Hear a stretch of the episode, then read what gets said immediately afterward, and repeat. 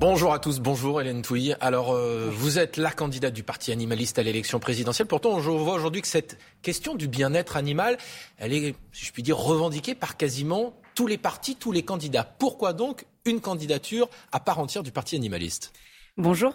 Oui, effectivement, la question animale euh, commence à être euh, un petit peu évoquée par l'ensemble des candidats qui ont bien compris qu'il y avait un enjeu et une attente très forte des citoyens. plus, de 80% des Français attendent des avancées sur la question animale. Euh, mais il ne faut pas s'arrêter à ces affichages, à cette communication. Il faut voir derrière les mesures qui sont proposées. Et malheureusement, les mesures qui sont proposées par l'ensemble des candidats sont très insuffisantes et très en deçà des attentes des citoyens. Pourquoi ne pas soutenir, par exemple, quelqu'un comme Yannick Jadot qui veut créer un ministère du bien-être animal, qui veut mettre fin à l'élevage intensif comme vous? Pourquoi vous ne le soutenez pas? Alors d'abord parce que la question animale concerne des personnes de toutes les sensibilités, de gauche et de droite, et qu'on ne peut pas enfermer la question animale dans une sensibilité politique. Si on veut qu'elle avance, il faut que tous les citoyens, toutes les sensibilités puissent se sentir concernés.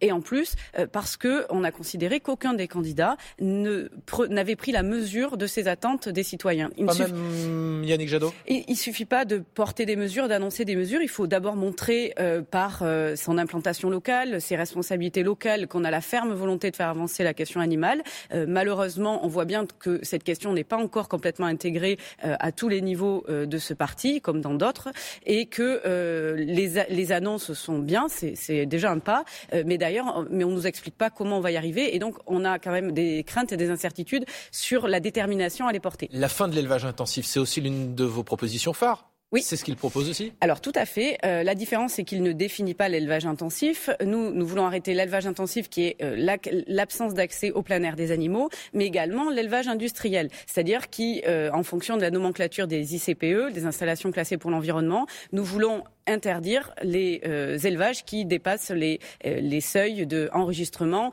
et autorisation. Et donc, en réalité, il peut y avoir des élevages qui soient intensifs et qui soient pas industriels et vice versa. Donc, la définition est importante. Et ce qui est important aussi, c'est d'expliquer comment on va porter cette mesure. On ne peut pas porter cette mesure si derrière on n'assume pas de réduire d'au moins 50% notre consommation d'ici 5 ans. Ça, c'est justement votre deuxième proposition phare, réduire de moitié dans l'alimentation des Français tout ce qui est d'origine animale mal arrêtons-nous un instant sur la fin de l'élevage intensif. Est-ce que ça ne veut pas dire que ça va nous rendre plus dépendants de l'étranger? Moins d'élevage intensif, ça veut dire peut-être plus d'importations qui viendront euh, d'autres pays? Alors justement non, parce qu'il faut euh, euh, refuser et utiliser des clauses miroirs pour éviter justement ces importations dans, des, dans des conditions qui seraient celles qu'on combat ici en France. Non, il faut assumer qu'on diminue notre production et notre consommation et qu'on n'importe pas des produits dans des conditions qui soient désastreuses aussi. Et alors quand vous dites réduire de moitié la consommation, euh, des produits d'origine animale pour les Français. Concrètement, ça veut dire quoi? Ça veut dire qu'on interdit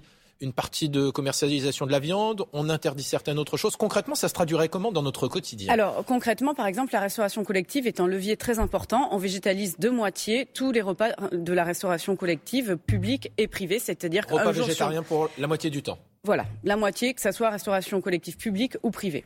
D'accord. Ça, c'est un, point essentiel qui permet effectivement de faire nettement baisser mm. la part de l'alimentation d'origine Combien de temps vous laissez aux agriculteurs pour faire cette transition Parce que ça ne va pas se faire du jour au lendemain.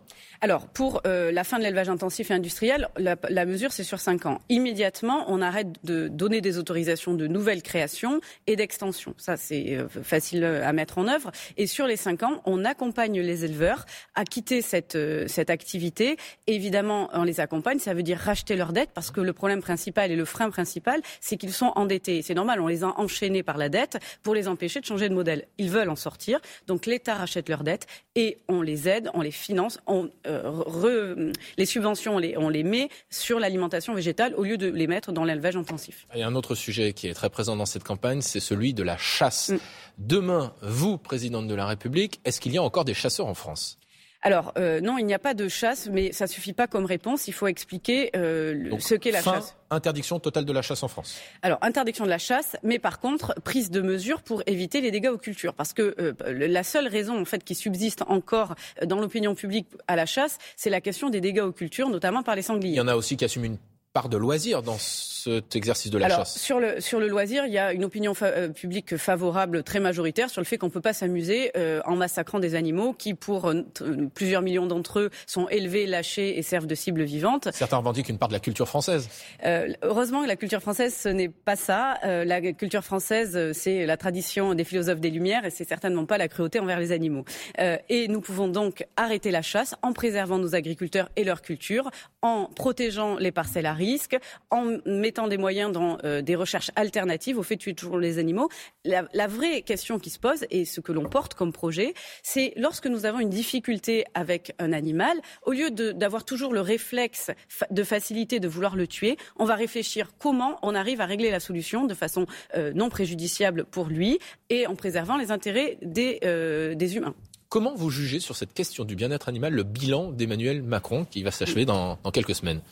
Alors je le juge malheureusement très insuffisant parce qu'il savait qu'il y avait des attentes très fortes des Français. Il s'était engagé à faire plusieurs mesures, à prendre plusieurs mesures. Alors, il y a des choses qui ont été faites, oui. du broyage euh, des poussins. Alors tout à fait, euh, ça ne nous aura pas échappé. dans les cirques. Alors ça nous aura pas échappé que c'est arrivé quelques mois avant la présidentielle euh, parce que nous avions montré que la cause animale pesait électoralement et qu'aujourd'hui un point, un demi-point est quelque chose d'important.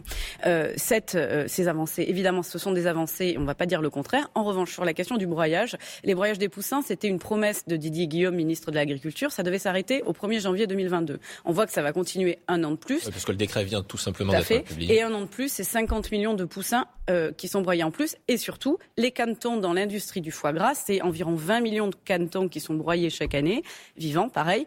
Et eux, ils ne sont pas exclus. Donc pour vous, Emmanuel Macron n'est pas sincère sur cette question du bien-être animal? Euh, qu'il soit sincère ou pas, c'est finalement c'est pas tant le problème. La question c'est qu'il n'a pas été efficace, il n'a pas été en accord avec ce qu'attendent les Français et les Français attendent des mesures vraiment importantes et significatives pour changer le sort des animaux. Alors pour qu'il y ait un bulletin de vote avec le nom Hélène Touy le 10 avril prochain, il faut recueillir les 500 parrainages nécessaires pour le faire. Vous en êtes aujourd'hui à 74. Mm. Est-ce que vous êtes optimiste ou est-ce que vous êtes inquiète ce matin? Alors je suis très inquiète parce que, comme je l'ai indiqué depuis, euh, depuis quelques jours, nous avions euh, fin janvier 300 promesses de parrainage. Euh, beaucoup de maires me contactent en me disant qu'ils ont peur de finalement retranscrire leur parrainage auprès du Conseil constitutionnel. De quoi? Alors des pressions. Alors que ce soit des pressions aux subventions, c'est souvent ce qui revient, des pressions de leurs administrés, de des membres de leur conseil municipal ou de leur parti pour ceux qui sont encartés dans une formation politique. Et donc ils préfèrent du fait de la levée de l'anonymat, euh, ne pas nous parrainer. Euh, d'autres attendent encore de voir si on va pouvoir accéder ou pas aux 500 parrainages avant de déposer leur parrainage pour ne pas euh, officialiser cette candidature entre guillemets pour rien. Et donc c'est un vrai sujet parce que c'est un frein à la démocratie. Nous avons fait 500 000 voix en 2019. 500 000 voix, ce n'est pas rien aux élections européennes. Des candidats qui viennent d'obtenir leur 500 parrainage ont fait trois fois moins que nous et certains autant que nous eux vont avoir le droit de se présenter, euh, nous très probablement pas. Donc vraiment, j'en appelle à tous les élus qui m'entendent. C'est une question de démocratie. On ne peut pas laisser 500 000 électeurs comme ça réduits au silence. C'est un problème vraiment de pluralisme politique et je le dis de démocratie. Mais ce matin, vous n'abandonnez pas la course. On a vu hier Florian Philippot qui annonçait qu'il n'avait qu'un seul parrainage, qu'il retirait sa candidature à l'élection présidentielle. Est-ce que vous retirez votre candidature? On n'abandonne jamais. Euh, D'une part parce que les animaux subissent euh, toutes les horreurs possibles partout en France, donc nous n'avons pas le droit d'abandonner.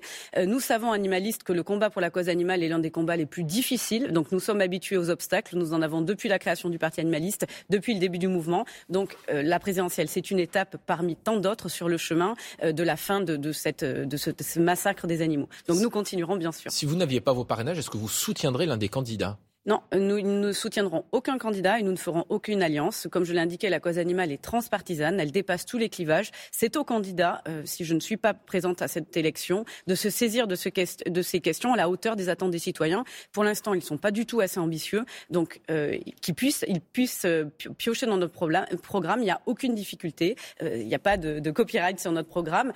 prenez dans notre programme, mais pas seulement de façon opportuniste à quelques semaines des élections, avec la ferme volonté et détermination de les appliquer. Merci beaucoup d'être venu ce matin sur le plateau des 4 vérités et dans Télématin. C'est à vous, Maya.